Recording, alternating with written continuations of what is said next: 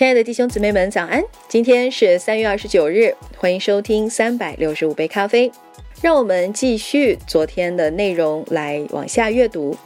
昨天我们阅读的内容是工作让我们梳理，我们忙忙碌碌，然后最终失去了我们的亲人，失去了我们跟他们相处的时间，失去了喜乐，这是没有意义的。那么今天我们来阅读的部分是选择的危险。传道书二章二十四节里，传道者说：“人最好是吃喝，在自己的劳碌中自得其乐。”我看这也是出于上帝的手。讽刺的是，如今许多人之所以感到工作不满意，是因为与以前相比，现代人有更多的权利去选择自己从事的工作。大卫·布鲁克斯最近在《纽约时报》上提到了一个由斯坦福大学教授主持。由在校和刚毕业的学生参加的在线讨论，讨论议题是为何大部分最优秀的大学的毕业生都选择从事金融或咨询类的职业。有些人为自己的职业选择做出辩护，有些人则抱怨道：“最聪明的人应该致力于消除贫穷、消灭疾病并服侍他人，而不是为了自己。”布鲁克斯说：“这个讨论十分具有启发性，但其中不言而喻的假定给他留下了深刻的印象。我们来看看这个假定是什么呢？许多学生在做选择时思路狭窄。投资银行虽然粗俗，但是却富有；非盈利机构薪酬虽低，但是却高尚；而新兴的高科技公司最迷人，既能提供财富，又很酷。”但是甚少有人对政府部门、军队、教牧工作、学术研究及其他无数领域感兴趣。此外，绝少有学生对制造业工作感兴趣。社区服务成了道德的补丁。如今，许多人不知道应该用什么样的词汇来描述美德、品德到底由何组成，以及如何成为优秀的人。因此，人们仅仅谈论社区服务。无论你从事哪个领域，你都会面对贪婪、受挫和失败。你会发现你的人生遭遇到抑郁、酗酒、背逆上帝、愚蠢和自我放逐的挑战。此外，你人生的终极目的是什么？你是否能够做出巨大的自我牺牲，还是将人生看作实现自我的成就过程？你可以将生命倾注到社区服务，成为一个傻瓜。你也可以将心血投入到华尔街，成为一名英雄。布鲁克斯的第一点谈到的是，许多的大学生择业时，并非是按照自身的能力和才华来考虑，而是根据自己脑海当中所想象的如何利用这份工作来提升自我形象进行选择。能够给人带来高地位的工作只有三类：高薪，能够满足社会需要。以及那些令人感到很酷的工作，由于对所有工作都具有尊严这种观念缺乏有效的共识，更意识不到所有的工作都是服务人类社会，只不过上帝是借着我们的手来服侍。所以在这些大学生看来，自己的择业面儿十分有限，因此许多年轻人选择了不适合自己的职业。或是进入了一个竞争异常激烈、多数人无法胜任的行业，由此而导致很多人倍感不满，或认为自己的工作毫无意义。或许这一现象与现代城市文化当中较强的流动性，以及随之而来的社区的瓦解有关。但是在纽约，许多年轻人将择业视作建立自我形象的过程。而并非发掘自己的恩赐和激情，并将这些贡献给人类社会的过程。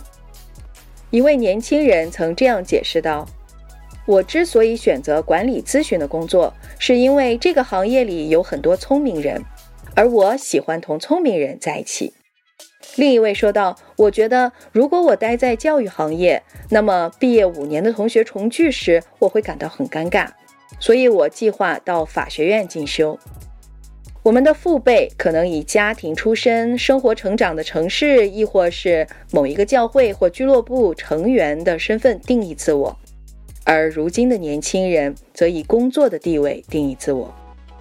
那么，圣经在择业观上给了我们什么智慧呢？首先，如果我们能够奢侈的自由选择职业，我们可能会去选择自己擅长的工作。这份工作应与我们的才华和恩赐相符。选择能够胜任的工作，就如同在土壤肥沃的花园当中栽培我们自己一样。这为最大化的成为称职的工人留出空间。其次，因为工作的主要目的在于服务这个世界，因此我们应选择对他人有益的工作。我们需要思考自己所从事的工作是能够帮助他人变得更好，还是迎合了对方人性当中最不堪的一面。此问题的答案并不是非黑即白，实际上这个答案会因人而异。在一本关于基督徒职业选择的著作当中，作者约翰·伯恩鲍姆。和西蒙斯蒂尔举了黛比的例子。黛比在一个城市的一家室内装修公司收入颇丰。室内装修和建筑，或者任何其他艺术形式一样，都能够积极的造福人类。但是黛比发现自己使用资源的方式常常不能与追求公共利益相符，最终他辞去了室内装修的工作，之后先在教会工作。后来为一位美国议员工作，黛比说：“室内装修的工作并不需要我说谎或做非法的事儿，但我的工资主要由回扣而来，大概占到毛利的百分之三十。有位客户花了两万美金，在八十年代初来装修一间十二平米的房子。我开始质疑自己鼓励客户花巨资买家具的动机。”所以我毅然选择了辞职。举这个例子，并不在于论证室内装修工作是否有价值，或拿回扣的激励机制是否妥当，而是要表明每个人都应该对自己的工作如何服侍他人有清晰的认识。面对同样的处境，有些人会选择留下，专注于为客户打造漂亮的房屋。而把回扣看作是装饰之美所带来的价值的合理体现。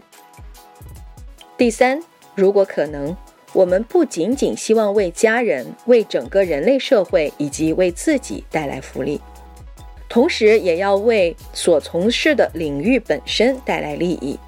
在创世纪一到二章里，我们看到上帝不仅栽培万物，而且创造了更多的栽培者。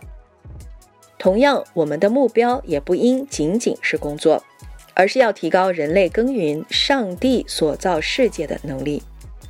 如果可能，为自己所在领域做出贡献，是一个十分有意义的目标，即找到一个更好的、更深刻、更公平、更专业、更高尚的方式来从事自己的工作。多罗西·戴耶斯在他著名的《为何工作》一文当中也论到此观点。他承认我们应该为了公益利益和他人而工作，就像我们在本书的第三章所看到的。但他不希望我们仅止于此。他认为工作的人必须服侍工作本身。在书里面，他写道：“时下最流行的说法便是每个人都有责任服务社会。”其实，服务社会实则是工作的一个悖论，因为如果将工作的目的直接设立为服务社会，那么这本身就歪曲了工作的意义。其中有一个非常好的原因可以解释为何有此悖论：如果只想到服务他人，你就开始认为别人应为你所承受的痛苦负责，你就会自以为有权对社会做出要求，开始讨要回报和别人的喝彩。一旦没有获得认可，便心怀不平。可是，如果你的思想是建立在服侍工作本身，那么你就会明白，你别无所图。工作能给你的回报，就是专注于完满的完成工作而带来的满足感。工作的回报就是它本身，而服侍工作就是出于纯粹的爱的劳动。唯一真正服务社会的方式，就是真正的理解社会，成为社会的一员。然后服侍工作，工作就是服侍社会，而工人做工就是服侍工作本身。塞耶斯的观点易于获得认同，却常常被误解。我们很容易想象，由于自己所做的工作十分受欢迎，所以自己是在服务社会，至少一段时间内会是如此。然而，你可能实际上并不是在服侍社会，而是以此感到自己被赞许。但是，如果你的工作十分出色，因着上帝的恩典，你的工作帮助了那些可能永远不会感谢你的人，或那些会比你做的更优秀的后起之辈。那么你就能真的体会到自己是在服侍工作了，而且真的是在爱自己的邻舍。所以工作的意义在什么地方呢？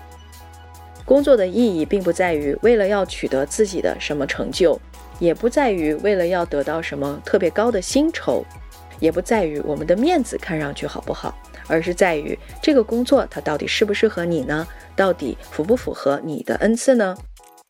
所以我们要慎重的选择工作。今天我们就讲到这里，我们明天再见。耶稣爱你们。